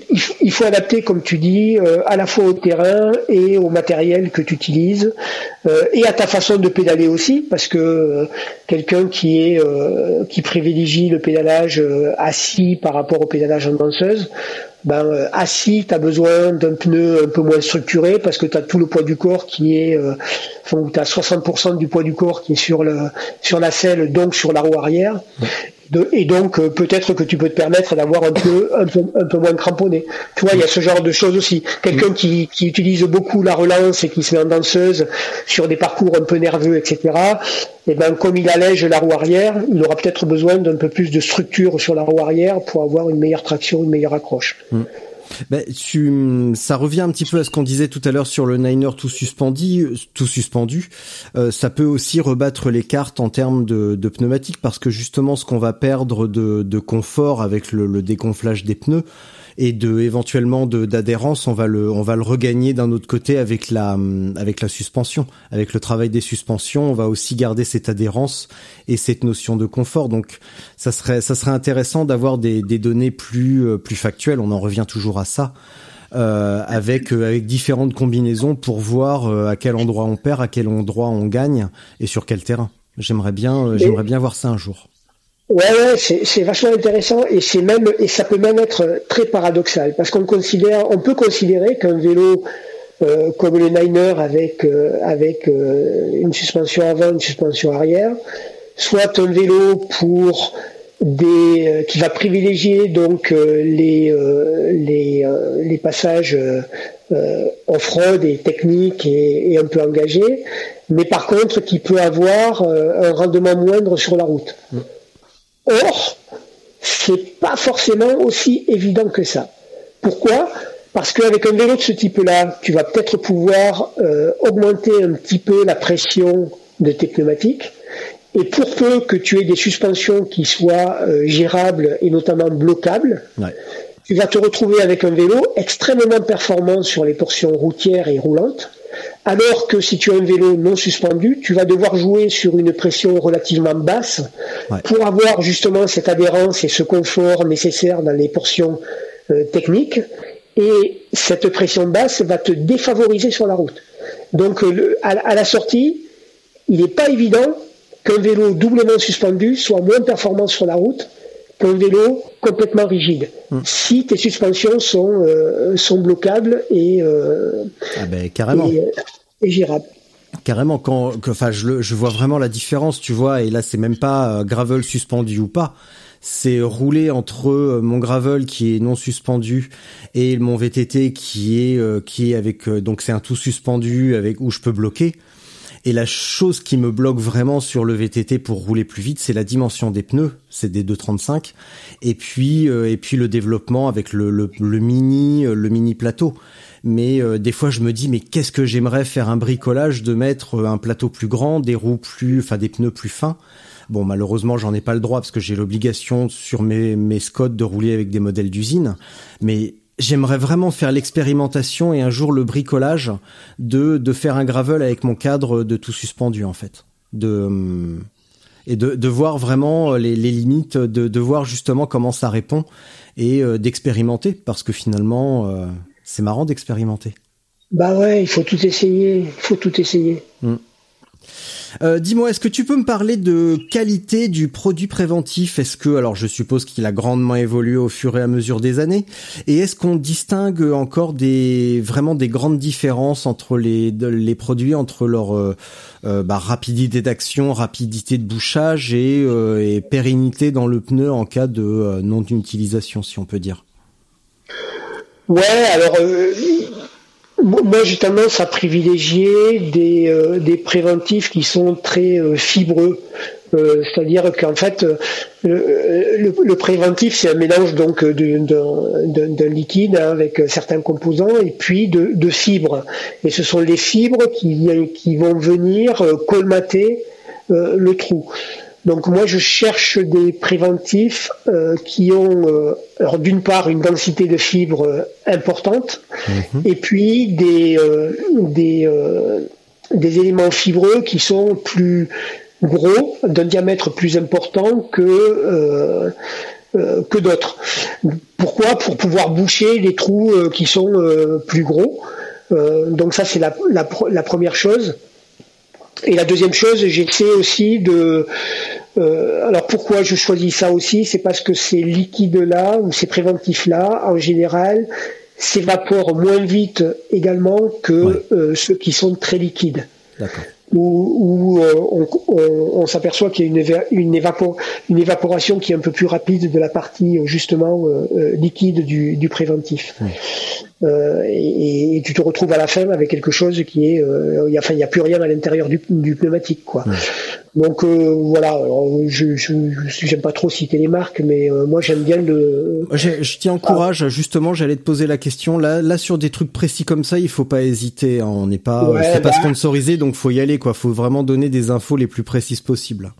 Alors moi j'aime vraiment beaucoup le euh, Orange Seal, donc euh, Orange Seal, qui est euh, alors c'est je, je, l'aime beaucoup parce que c'est celui qui m'a permis d'utiliser les pneus que je voulais utiliser et qui avait quand même pas mal de défauts.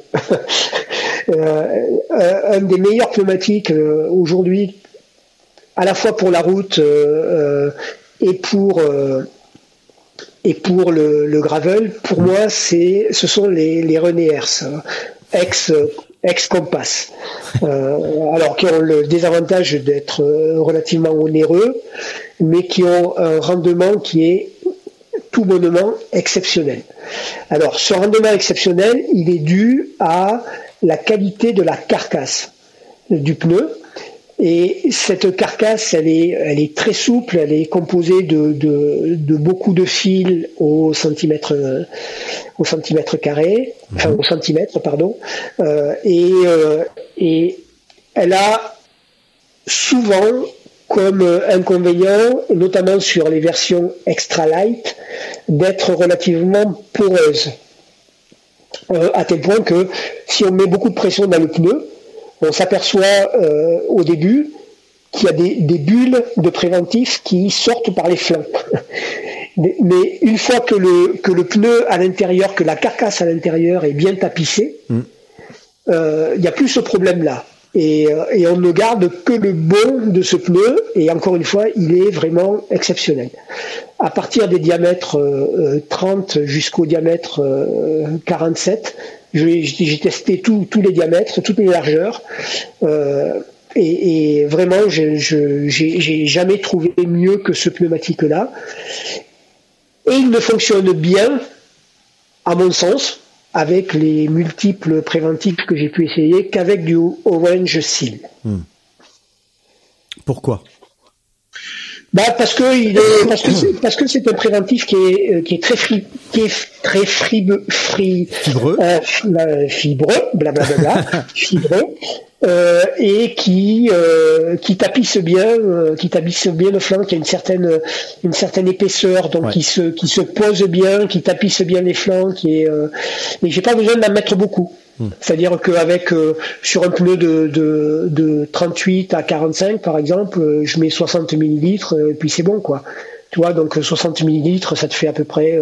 oui, ça fait pas. j'ai pas, j'ai, pas pesé, mais ça fait 70 grammes. voilà, c'est 70-80 grammes peut-être. C'est pas le poids d'une chambre à air qui qui pourrait aller dans ce pneu-là, tu vois, qui est qui est beaucoup plus lourde que ça et qui enlèverait un petit peu de souplesse. Ouais. Donc il y a aussi ouais cette souplesse. J'en entends parler souvent. Souvent les, arguments bah, qui, pèsent en, la faveur ou la défaveur de cette marque, c'est en la, défaveur le le prix exorbitant. Euh, 90 euros le pneu, bon ben ouais ok. Et, euh, souvent aussi la, fragilité, mais aussi le rendement et la souplesse. Alors, le, rendement et la souplesse sont exceptionnels.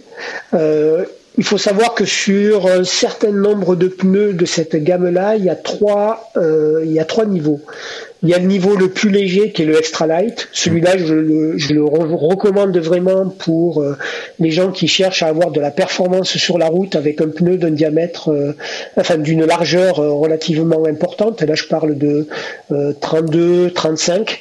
Euh, et, et, tu roules sur la route avec un pneu de 35, qui est un pneu large, hein, ah avec, un, avec un rendement, euh, j'irais jusqu'à dire supérieur à un pneu de 28 euh, qui est gonflé avec, euh, avec deux barres ou trois barres de plus, quoi, tu hmm. vois. vraiment, vraiment. Le, René Hers m'a fait dire, m'a fait découvrir il y a trois ans de ça que euh, la performance passe par le confort. Euh, alors que c'était deux concepts qui étaient euh, particulièrement antagonistes jusque-là. Mais donc la version extra light, je la recommande. Pour le gravel, la version normale, voire même les versions endurance, qui n'existent pas pour tous les modèles, mais qui sont des versions avec des flancs renforcés, avec des pneus qui restent quand même toujours souples et performants, euh, c'est plutôt la recommandation que je ferais. Et hmm. si vous voulez être tranquille, allez, allez prendre l'endurance. Et, euh, et, la version normale, elle est quand même un peu moins chère que les prix que tu annonçais. Elle est autour de 20 euros, si je me souviens bien. Moins cher, ce qui hmm. reste quand même une somme, hein, euh, par rapport au prix que tu as annoncé sur, euh, sur les versions extra light. Hmm j'ai pas tous les prix en tête hein, parce que je passe pas mon temps sur euh, sur leur site. Je me suis un petit peu documenté, mais euh, mais je vais quand même y prêter attention effectivement. Euh, bah écoute mon petit Jean-Yves, je crois bien qu'on a fait le tour. Est-ce que tu vois quelque chose à ajouter? Bah non, ça m'a fait bien plaisir de, de parler avec toi de choses aussi diverses et variées que l'entraînement, la diététique, le matos, les pratiques. La Bosnie La Bosnie. Ah mais je te la recommande la Bosnie. Hein. Franchement, euh, si t'as envie, c'est euh, c'est c'est vraiment. Enfin, je suis désolé, j'en parle souvent et j'en suis toujours pas revenu. Mais euh, mais il y a très peu de pays qui m'ont autant chamboulé et, et la Bosnie, le Liban restent vraiment vraiment une place particulière dans mon cœur et, euh, et d'autres lieux plus paradisiaques ou plus touristiques m'ont laissé euh, perplexe. euh, sauf le Costa Rica. Mais euh, mais vraiment la Bosnie et le Liban, j'ai senti cette euh, vraiment une chaleur, une chaleur, un poids culturel, une histoire très forte et bien loin de, de tous les clichés qu'on peut qu'on peut lire ça et là. Voilà, c'était la minute Richard fait du tourisme. Ah ben, je vais te donner, je vais te donner l'opportunité de faire une autre minute. comme, tu, tu, tu, as pu voir que j'avais euh, que j'avais lancé une initiative là euh, sur une sur Mais, Et oui, alors je voulais t'en parler. C'est quoi ce délire l'homme à vélo ou l'homme au marteau? Voilà, c'est quoi? L'homme au marteau. voilà, c'est quoi ce délire? Alors, l'homme au marteau, c'est une, expression, c'est une expression euh, de, de cyclistes, hein, de vieux cyclistes, puisqu'elle date de 1920 20 et quelques, qui était une expression qu'on décrivait pour les premières étapes de montagne du Tour de France, où il y avait une succession de cols et où on allait obligatoirement se prendre un coup derrière la tête. Euh, de se prendre un coup derrière la tête par, euh, les montagnes. Et donc les montagnes étaient symbolisées et personnalisées par cette expression qui était l'homme au marteau. Euh, tu vas forcément te prendre un coup derrière la tête. Et, ma promesse, donc, avec ce projet-là, c'est ben, c'est de dire aux gens, venez euh, venez faire ce parcours-là de l'Homo Marteau, euh, qui est un parcours de 350 km avec 10 000 mètres de dénivelé. Euh, départ Annecy, euh, arrivée Annecy, off, c'est-à-dire il n'y a pas de date. À partir du moment où les cols sont ouverts, vous pouvez le faire. Et, et le défi, c'est de le faire soit en moins de 24 heures, soit en moins de 48 heures, soit de le faire tout court, hein, on va dire aussi. voilà, et, et, donc ça va ça va démarrer en même temps que l'ouverture de la Colombière, qui est euh, et de la Colombière et de l'Arpette. Et donc je te disais, l'Arpette, je vais te donner la possibilité d'en parler pendant une, une minute parce oh que c'est ton chemin gravel le plus préféré qui part de là-haut, non? Oui, alors l'arpète, euh, l'arpète, l'arpétase, hein, euh, l'arpéta même pour euh, quand on parle vraiment le, le, le, haut savoyard, parce que on prononce pas le Z hein, dans vos contrées. Ouais, ouais. Euh, bah j'ai eu le temps d'observer le paysage parce que ce jour-là j'étais collé, euh, totalement collé. Et j'ai pas eu de bol parce que je suis monté avec Sébastien Joly, euh, qui est ex-pro et, et, deux amis. Et, et ce jour-là, j'étais collé comme jamais. On s'est arrêté manger une, une omelette au refuge, absolument charmant. Et, et puis après, on s'est tapé la route de la soie à deux avec Franck.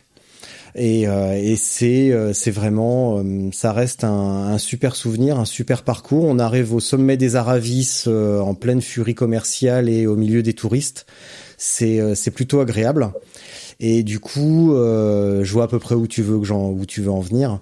Euh, je pense qu'au printemps, je me ferai un, un petit challenge nocturne, route de la soif, le plus possible, deux, trois, quatre fois parce que c'est 15 km avec 1000 mètres de dénivelé un peu cassant et j'aimerais bien me faire ça plusieurs fois euh, de nuit euh, pour rigoler. Voilà, tout simplement. Ouais, puis il faut, il faut le faire, il faut le faire donc en nuit de pleine lune parce que ce que tu as, ce que as omis de dire, c'est que tu as une, as une vue sur le Mont Blanc qui est magique. Et oui, mais euh, je regarde pas le paysage. Enfin, si je l'ai regardé un petit peu, c'est très très beau.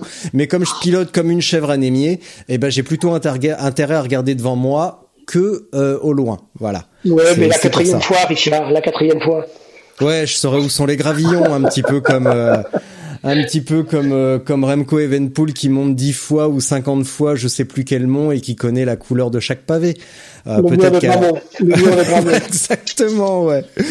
Euh, oui, oui, mais d'ailleurs, j'espère que que tu en seras. j'espère qu'on sera plusieurs. je pense que Clément Mahé sera dans les alentours. Euh, je pense que euh, il y, a, y a deux trois Genevois ou néo Genevois qui seront euh, qui seront dans les parages et j'en reparlerai. Et j'espère bien de croiser, mais surtout j'espère bien de croiser avant. question bête, tu m'as parlé plusieurs fois de ton âge. tu seras à la retraite quand? Oh, écoute, j'y pense, j'y pense pas trop, mais a priori, bah, euh, a priori, je peux la prendre, euh, je peux la prendre à 62, mais euh, mais j'ai pas l'intention de, j'ai pas l'intention de, de partir euh, à la retraite. la boîte compte toujours sur moi. Mm. j'ai toujours des, j'ai toujours des, des perspectives intéressantes. je suis plus dans une dans une dimension maintenant de transmission, si tu veux, tu vois, de, de préparation de, de, de l'après. Alors, euh, ouais, je, me dis 63, 64 euh, peut-être, mais mais là aujourd'hui, j'envisage de recommencer à écrire un petit peu, tu vois. Donc euh, voilà, j'ai des j'ai j'ai des gens qui me demandent de réécrire, euh, des médias. euh, euh, j'aime ça, alors pourquoi pas, quoi. Voilà. Je, je- mais bon, je je je pense pas quitter Salomon euh, avant euh, avant 3-4 ans, quoi. Ouais. D'accord. Bon. C'est marrant, tu parles d'écrire demain. euh, Je l'appelle cet après-midi et on fait un épisode demain avec Marion Sicot. Elle écrit un livre. Ouais. ouais. Donc voilà, ouais, c'est, enfin, tu sais, quand tu quand as la chance, euh, quand tu as la chance de travailler dans un univers de, de passion, euh, je veux dire, tu n'as pas trop envie d'arrêter, quoi. Surtout Ouais. que j'arrive, j'arrive quand même à m'organiser pour pas mal rouler, tu vois, et euh, pardon. Et, euh, et je me sens pas frustré de pas avoir assez de temps pour moi, euh, ce, ce genre de choses. Peut-être que Ouais. ça changera, hein, mais voilà, pour l'instant, c'est pas d'actualité. On n'en a pas parlé, mais euh, tu vas faire quoi l'année prochaine? Tu vas faire quelles épreuves? Alors l'année prochaine, je vais, euh, je vais faire la RAF 1100 de d'Arnaud Ouais. Manzanini euh, et deux Biking Man. Donc euh, un qui est euh, parce que c'est mon c'est mon territoire de cœur, c'est la Corse. Euh, je, je, je suis amoureux de cette de cette île et de ce territoire. Et, euh, et l'autre euh, qui est une nouvelle euh, une nouvelle épreuve de l'année prochaine, qui est la France, donc Ouais. qui est qui est sur le sud là, tu sais, de, Ouais. sur le sud-est. Ouais. Donc euh, voilà, je vais faire ces deux-là. Donc euh, dans l'ordre, d'abord la Corse, fin avril, début mai. Euh, ensuite, en juin, en juin, la France, et puis en juillet, La RAF. la RAF. La RAF. Pas de tout terrain? Je me laisse ça comme comme étant du du open. c'est c'est le bon mot d'ailleurs.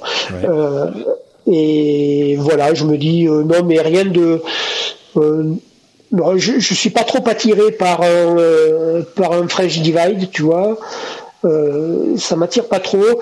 Le, le truc qui m'attirerait, en fait, ça serait, euh, ça serait plus la, la Dirty Kanza, tu vois, parce que j'ai quand même toujours un petit peu cet état d'esprit de, de coureur, de compétiteur, et, euh, et euh, aller faire une Dirty Kanza là, Ouais. à 300 bornes et quelques là, ça me, ça me, ça me dit bien quoi. Ouais. Ça me dit bien. Donc je pense que je me la ferai, je me la ferai d'ici dans les deux années qui viennent. Ouais.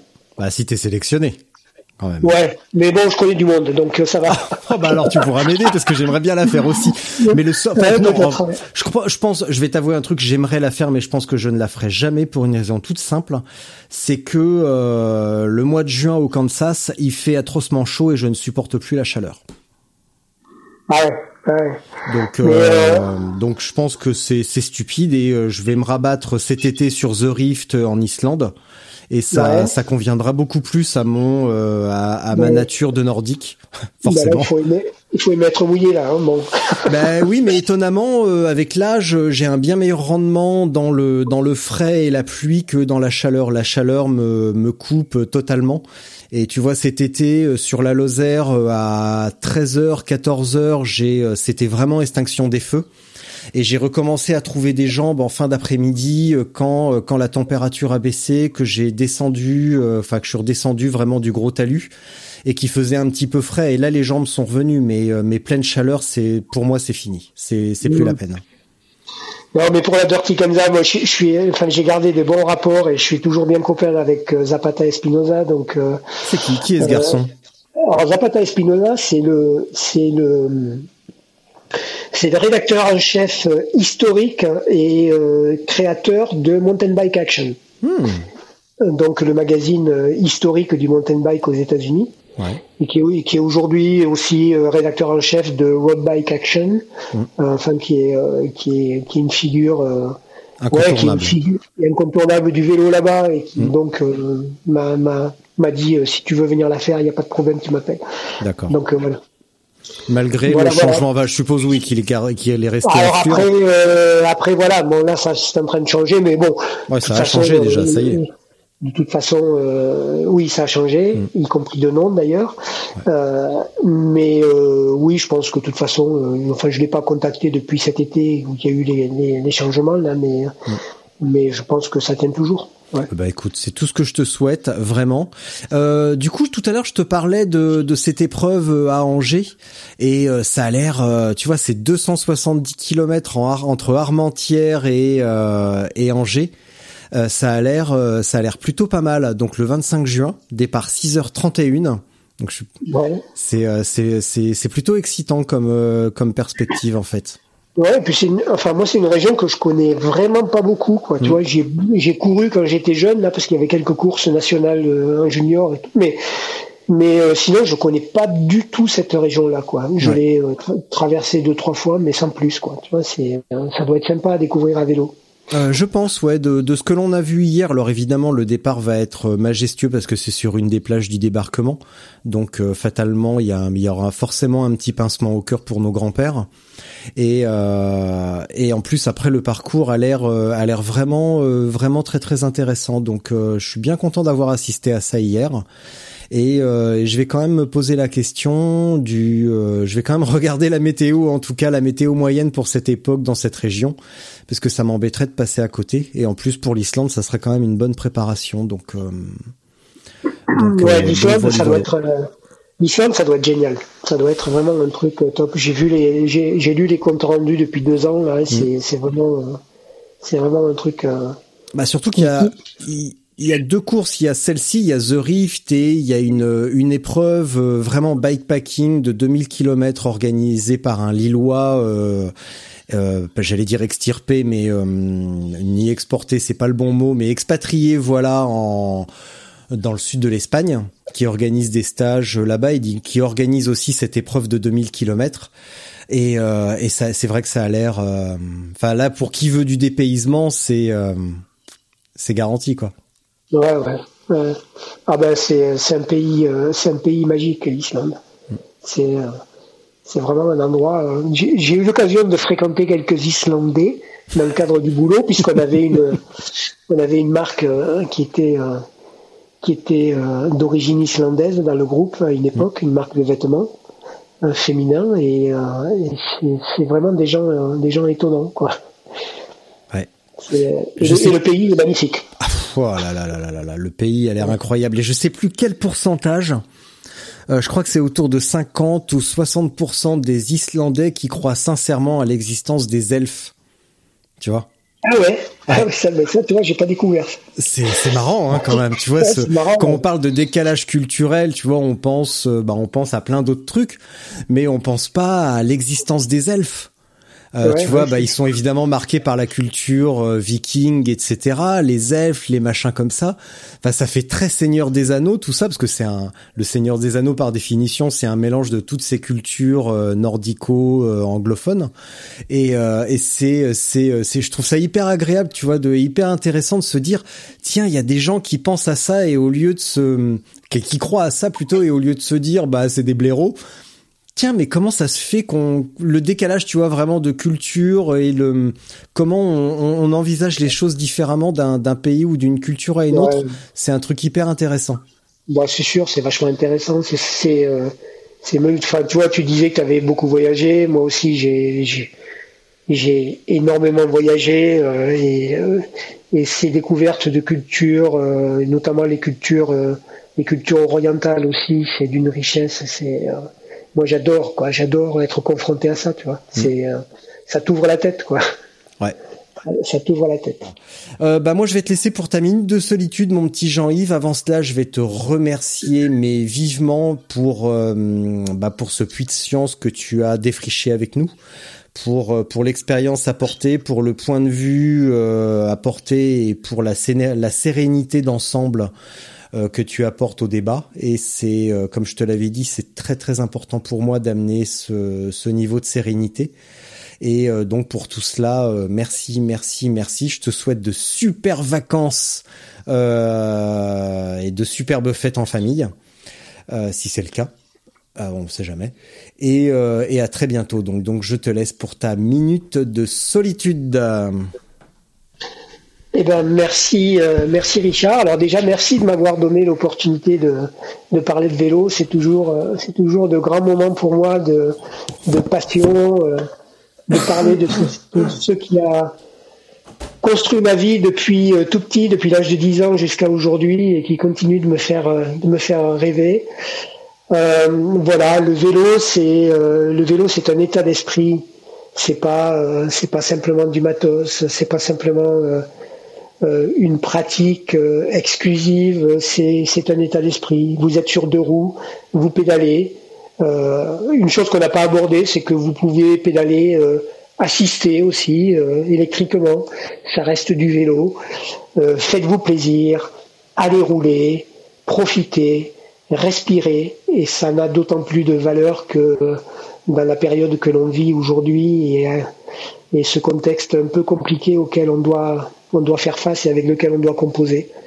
Donc euh, voilà. Allez rouler. Va rouler, c'était le, c'était le, l'expression d'une marque à une certaine époque, qui était la marque euh, Sun. Euh, va rouler. C'est tout ce que je peux vous dire. À très bientôt, je l'espère, sur le vélo, au détour d'un chemin, au croisement de deux routes, sur le bord de la route, pourquoi pas. Voilà, grosse bise à tous et profitez bien de vos fêtes euh, également. Salut